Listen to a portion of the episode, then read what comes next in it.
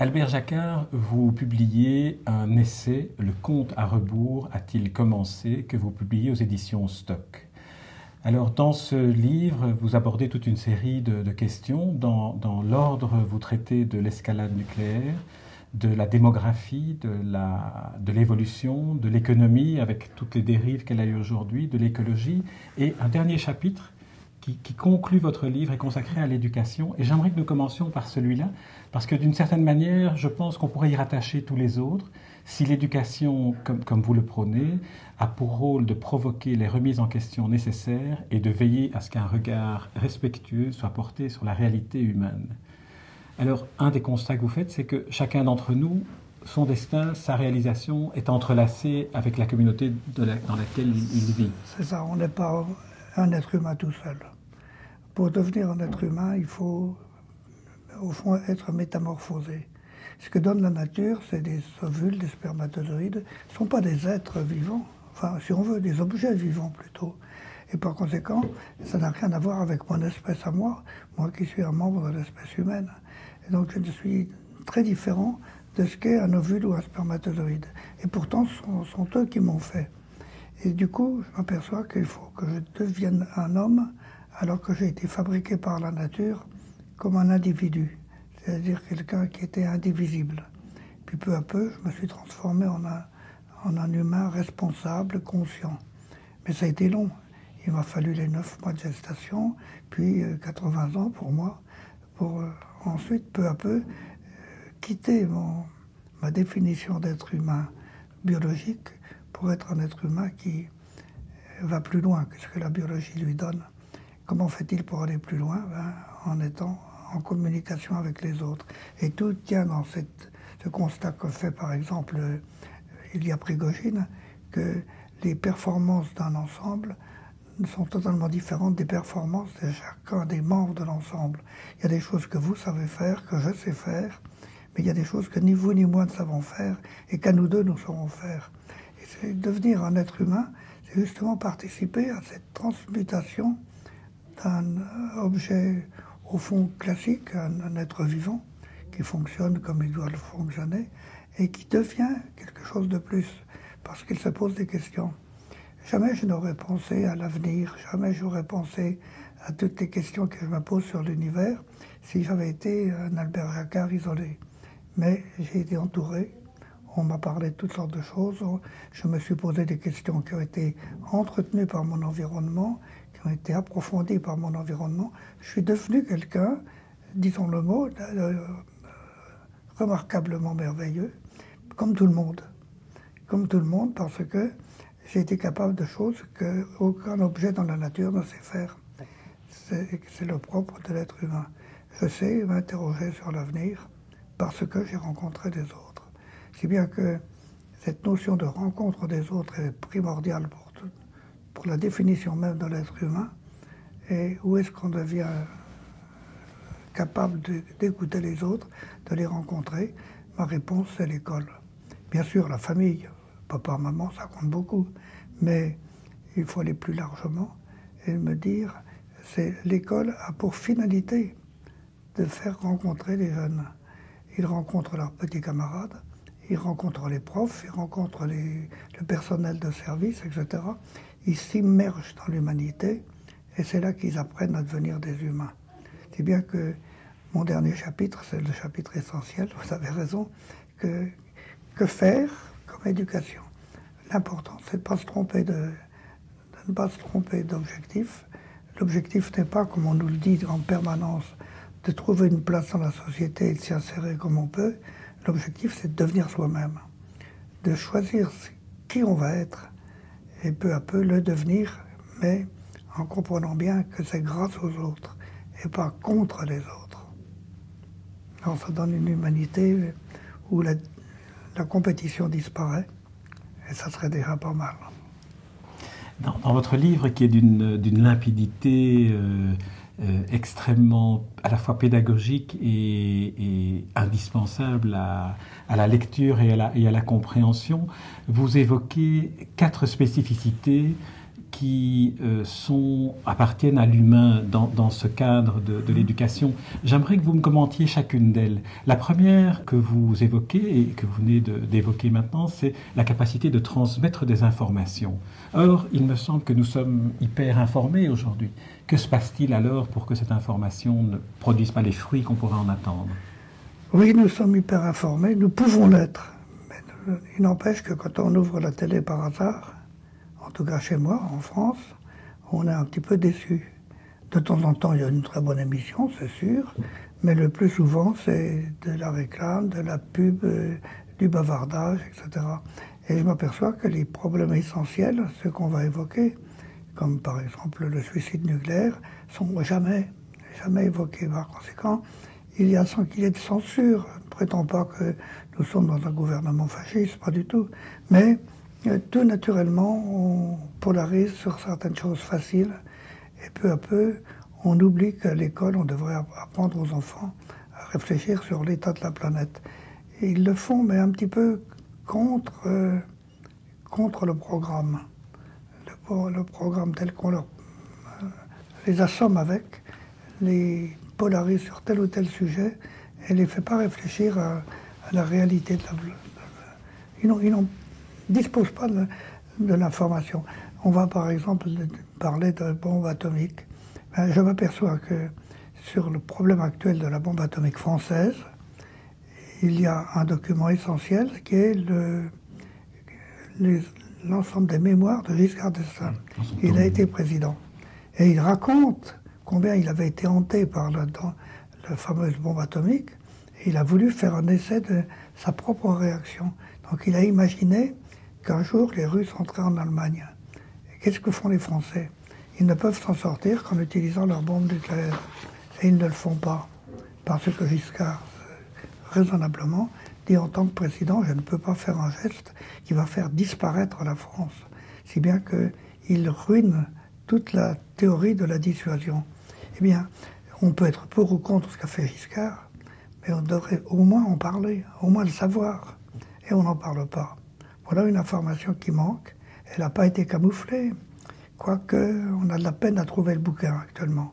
Mais il n'empêche que ouvertement, c'est accessible, mais dans la réalité, les Français ne l'ont pas connu. De même, il y a un emploi des mots qui est, à mon avis, très dangereux quand on emploie le mot valeur pour l'économie, ou le mot compétition, ou le mot croissance on donne des, des mots qui ont des connotations qui ne qui correspondent pas à la réalité. Donc c'est ça que j'essaie de, préciser. Qu'est-ce qu'on entend par la croissance? La croissance de quoi? Si c'est la croissance de la bouffe, euh, comme tous les Européens, j'ai de quoi me, nourrir, j'ai pas du tout envie de faire croître ma consommation, etc.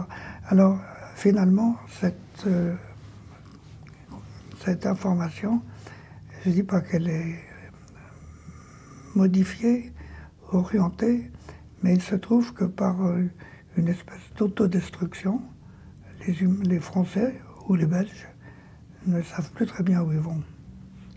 On leur dit pas tout. Vous citez un, exemple de, réaction que, vous auriez en, prolongeant ce que, ce que vous dites à propos du, des scrupules de Giscard d'Estaing dans, dans ses mémoires. Vous dites que si on vous avait posé la question d'envoyer ou non une bombe atomique euh, pour contrer l'action d'un nouvel Hitler, votre réponse serait que vous refuseriez de le faire, au nom de principes plus hauts. Oui, mais je me fais. Les quelques personnes qui ont lu mon livre et qui ont réagi, elles ne sont pas du tout d'accord avec moi. Je dis finalement, supposons qu'il y ait tout d'un coup, dans un État voyou, un Hitler nouveau, qui dispose de la bombe atomique, et qui dit si vous ne vous alignez pas sur mon, fascisme, sur mon désir de supprimer les juifs, etc., alors je vous envoie une bombe. Il est le plus fort, puisque les autres ne veulent pas utiliser leur bombe.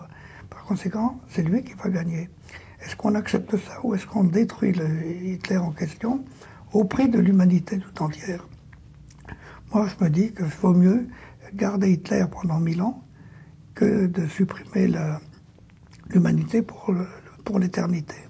Au nom de, la non-irréversibilité du fascisme contre l'irréversibilité de la mort. Exactement. Au nom de l'irréversibilité de la mort, je me dis que c'est un. On n'a pas le droit de l'utiliser. On ne joue pas avec la mort. Vous évoquez, puisqu'on est dans, dans, le chapitre que vous consacrez à ce que vous appelez la préparation du suicide collectif, la dissuasion est le comble du machiavélisme puisqu'elle fait de l'évocation d'une destruction massive réciproque l'argument décisif en faveur de la paix. Il y a un moment où ce type de, tension risque d'exploser. en fait, la, paix, la paix va aboutir à la destruction. Et le fameux civis pacem parabellum, c'est un, beau mensonge. En fait, on a toujours préparé la guerre et on a toujours eu la guerre. Et maintenant, la guerre, on peut, ne peut plus la voir. On peut la vivre une dernière fois et disparaître tous ou euh, créer la paix. Donc le, vrai choix, c'est d'organiser la paix.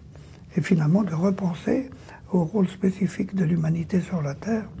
Nous sommes 8 milliards, 6 milliards d'hommes. Qu'est-ce qu'on va faire pour vivre correctement ensemble? On a donc deux, dialogues à mettre au point. Le dialogue entre l'humanité et le cosmos et la planète, et le dialogue des hommes entre eux. Et le dialogue des hommes entre eux n'est pas facile. Raison de plus pour, pour commencer. Euh, je voudrais revenir sur, euh, sur l'éducation. Une des deuxièmes spécificités que vous, vous évoquez et qui me semble importante, c'est la capacité que l'on pourrait transmettre et que l'on devrait partager de transmettre des émotions. Est-ce que c'est le rôle de, de l'art qui permettrait de, jeter des passerelles entre les humains, justement, qui devraient vivre ensemble, que vous évoquez là? Pour, moi, nécessairement, les émotions ne peuvent se transmettre que par un peu plus que le langage raisonnable.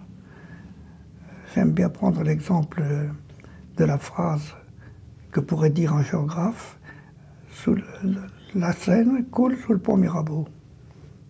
Bon, il est une information qui peut être utile, mais c'est tout. Et puis, il y a Apollinaire qui arrive et qui dit Sous le pont Mirabeau coule la Seine. Et je ne sais pas pourquoi, mais il en dit beaucoup plus que le premier parce qu'il a ajouté une musique, il a ajouté des regrets, et d'ailleurs il continue, faut-il qu'il s'en souvienne, etc. Autrement dit, le poète, en quelques mots, fait qu'on a changé de registre. Il s'agit du même objet, d'un pont, d'un fleuve, mais c'est une information, une mise en forme. Alors que ce qui est important, c'est une mise en commun, une communication. Et là, qu'est-ce qu'on met en commun avec mes deux phrases? L'une est une réalité géographique dont tout le monde se fout, et l'autre c'est une possibilité d'émotion personnelle. Oui, je suis passé sur le pont Mirabeau, oui, j'ai eu le sentiment que, etc. Et j'ai pas besoin de le dire. Je l'évoque, je le ressens, et celui d'en face le ressent. Ça, ça s'appelle l'art. Quand je suis en face de Guernica, je suis en face de Picasso évidemment. Et Picasso n'est pas loin de moi. Et ce qu'il voulait me dire, je l'entends. Par conséquent, il faut apprendre aux enfants à aller justement leur montrer Guernica, pas leur dire c'est beau, c'est pas beau, on s'en fout. Qu'est-ce que ça représente? Qu'est-ce que c'est cette tête de bœuf? C'est leur donner l'émotion. Donner l'émotion et s'arranger pour qu'elle soit ressourcés en eux-mêmes. La troisième spécificité que vous évoquez est la capacité de poser des questions. Est-ce que là, on aborde le domaine de la philosophie, qui est un domaine dans lequel vous avez aussi écrit des livres éclairants? Moi, Je pense qu'on se construit à coup de questions. Quelquefois, il y a des réponses. Le plus souvent, les bonnes réponses sont celles qui ne répondent pas directement à la question. Si vous me demandez combien vaut 3, 4, le nombre pi, je vous réponds 3, 14, etc., parce que je l'ai appris en classe, en classe. Au fond, ça ne m'enrichit pas beaucoup. Mais si je vous dis, à propos du nombre pi, vous allez diviser la circonférence par le diamètre, vous allez trouver 3,14. Mais si le, le, cercle est un peu plus grand ou un peu plus petit, c'est toujours vrai? Vous me dites oui. Pourquoi c'est toujours vrai? Pourquoi est-ce que le rapport circonférence sur diamètre serait le même pour un petit rond ou pour un grand rond Par conséquent, je me voilà en train de poser des questions. Et ce nombre pi, pourquoi vous l'écrivez avec des petits points derrière? 3, 14, 15, 92, 65 Parce qu'on ne peut pas s'arrêter. comment ça se fait? On a posé un problème sérieux, diviser une circonférence par un diamètre, et vous me dites que vous n'êtes pas capable de nous donner le nombre. Ben non, je ne peux pas. Et je peux même démontrer, et c'est ça qui est beau, que jamais ce nombre ne sera connu. Car si loin qu'on aille, on aura toujours des décimales. Mmh. C'est magnifique de penser ça. Et j'aime bien insister sur le fait du jeu que représente la science. Ce nombre pi n'a d'intérêt que parce que je vais m'amuser avec, ou je vais proposer des, petits exercices. Ça passe très bien avec les enfants. Si je dis à des, des jeunes, vous savez ce que c'est que les nombres pairs? Ils savent tous. Bon. Les nombres premiers, bon, ils savent à peu près. Et si je leur dis tout nombre pair peut être décomposé en la somme de deux nombres premiers, est-ce que j'ai raison ou est-ce que j'ai tort? On connaît ça depuis deux siècles et demi et personne n'a pu le démontrer. Et on ne sait pas si c'est démontrable. Et c'est peut-être indécidable. Alors il y a de quantité de réflexions à se faire, de questions à se poser. Est-ce qu'il peut y avoir des vérités arithmétiques qui ne seront pas démontrables? Et dont on est sûr qu'on ne pourra jamais démontrer qu'elles sont fausses. Euh, on s'amuse bien. Alors naturellement, certains disent on m'en fout, ils n'ont pas forcément tort, ça les regarde, ils peuvent s'intéresser à autre chose, mais pour ceux qui s'intéressent, il y a vraiment une source de, satisfaction, de joie même. C'est la question permanente, c'est aussi cette... Euh, c'est ce que posent les enfants, et, pourquoi le soleil, et pourquoi, et pourquoi. Avec cette remarque que les enfants posent toujours la question pourquoi, et le scientifique répond comment. C'est pas tout à fait la même chose. C'est vrai. La dernière spécificité que vous évoquez dans, dans le, monde de l'éducation, c'est la faculté d'imaginer ensemble des réponses. Est-ce que là, nous sommes davantage dans le domaine de, la science, enfin, tel que, tel que vous l'explorez, vous? La science, c'est de toute façon une activité collective. Bien sûr, euh, Einstein était tout seul dans son petit coin, mais c'est devenu riche quand il s'est frotté aux autres mathématiciens qui lui ont dit ceci est pas pas exact, ceci, etc. Et par conséquent, même Einstein, qui était plutôt porté sur euh, l'isolement, a beaucoup travaillé avec les autres. Finalement, les bonnes idées, elles viennent des autres. De tous ceux qui. Enfin, moi, c'est mon expérience d'écrivain, si je puis dire, c'est que bien souvent, j'ai écrit des phrases qui n'étaient pas de moi, mais je ne le savais pas. Je croyais les avoir. Euh, il y a un cas très précis où j'ai recopié sans le savoir deux phrases de Jean-Paul Sartre. Et c'est 20 ans après que, relisant mon bouquin, je recherche dans Sartre et je retrouve mes deux phrases. Mes deux phrases de, de mais je les avais lues dans Sartre 20 ans avant. Alors, évidemment, si je l'avais su, j'aurais mis des guillemets, mais j'ai pas honte, c'est comme ça que ça fonctionne. Finalement, c'était des idées de Sartre, c'était devenu du Jacquard craché. Nous allons quitter le, domaine de, l'éducation pour un autre euh, chapitre que vous avez évoqué et qui a aussi une dimension tellement importante dans la rencontre de l'autre, c'est l'effectif limité des humains. C'est le titre euh, de votre, de votre chapitre qui évoque l'explosion démographique. Et donc, vous en arrivez, vous, euh, en allant au-delà de, de l'explosion démographique, à dire il faut donc ouvrir les frontières, il faut donc que nous ayons la capacité d'accueillir l'immigrant. Et donc, c'est un problème d'éducation aussi C'est un problème d'éducation. Vous savez, les frontières, j'ai repris la phrase de Georges Bidault, sont les cicatrices de l'histoire. Alors, les cicatrices, ça doit disparaître. C'est bien que on dit, nous sommes actuellement 6 milliards et demi, on sera probablement 8 ou 9 milliards. Ça tient. Il ne faut pas beaucoup plus, mais ça tient. Par conséquent, arrangeons-nous pour vivre ensemble avec, avec cet effectif. Mais que faut-il faire pour cela? Être capable de, s'écouter. Ce n'est qu'à l'école qu'on apprendra à, vivre ensemble. Le but de l'école, c'est d'apprendre à vivre ensemble. Et en faisant ça, permettre à chacun de devenir plus que lui-même. C'est ça qui est important. C'est que Albert Jacquard, c'est pas seulement le petit morceau de, biologie qui, se développe, c'est quelqu'un qui, laisse des traces avec les autres et qui vit grâce aux traces que les autres ont laissées en lui. C'est ça qui est important. C'est ça qu'on devrait apprendre à l'école.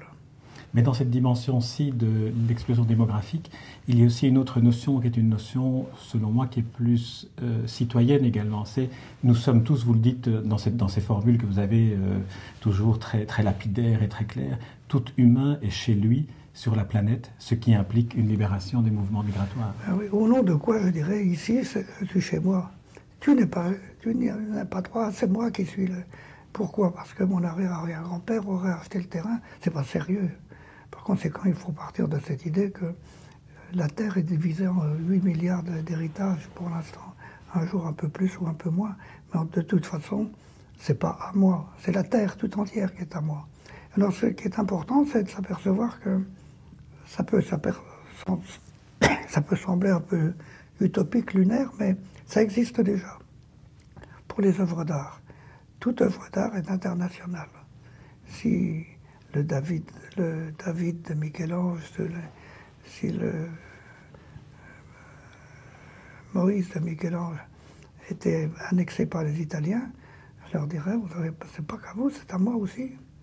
Bien sûr, c'est à Rome, on ne va pas le déménager.